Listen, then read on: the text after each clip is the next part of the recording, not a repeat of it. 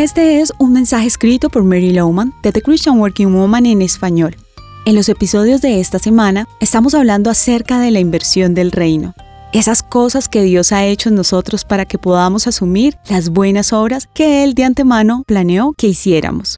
Realmente no consideramos que las cosas malas que nos han pasado en la vida son inversiones, ¿verdad? ¿Crees que esas dificultades atravesadas, los quebrantamientos que has conocido, aún tus pecados y fracasos pueden ser vistos como una inversión divina? ¿Cómo puede ser eso posible?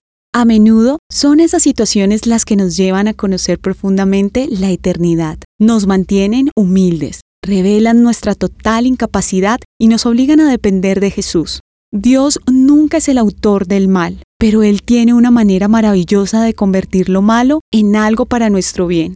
Incluyen cosas como la experiencia de tu niñez, si de niño no recibiste lo que necesitabas, amor, protección, seguridad o cuidado, y al contrario, sufriste, eso es inversión del reino.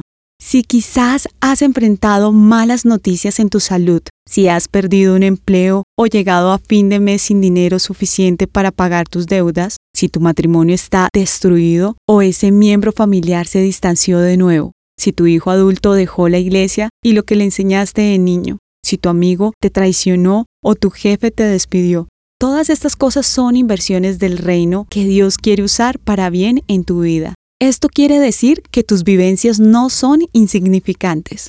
Dios las tiene muy en cuenta, no desperdicia nada, ni siquiera las tristezas y los quebrantamientos de corazón. Entrega a Él lo malo que ha pasado para que sea convertido en una bendición.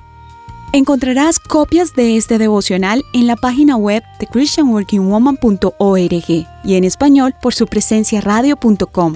Búscanos también en tu plataforma digital favorita. Estamos como The Christian Working Woman en español.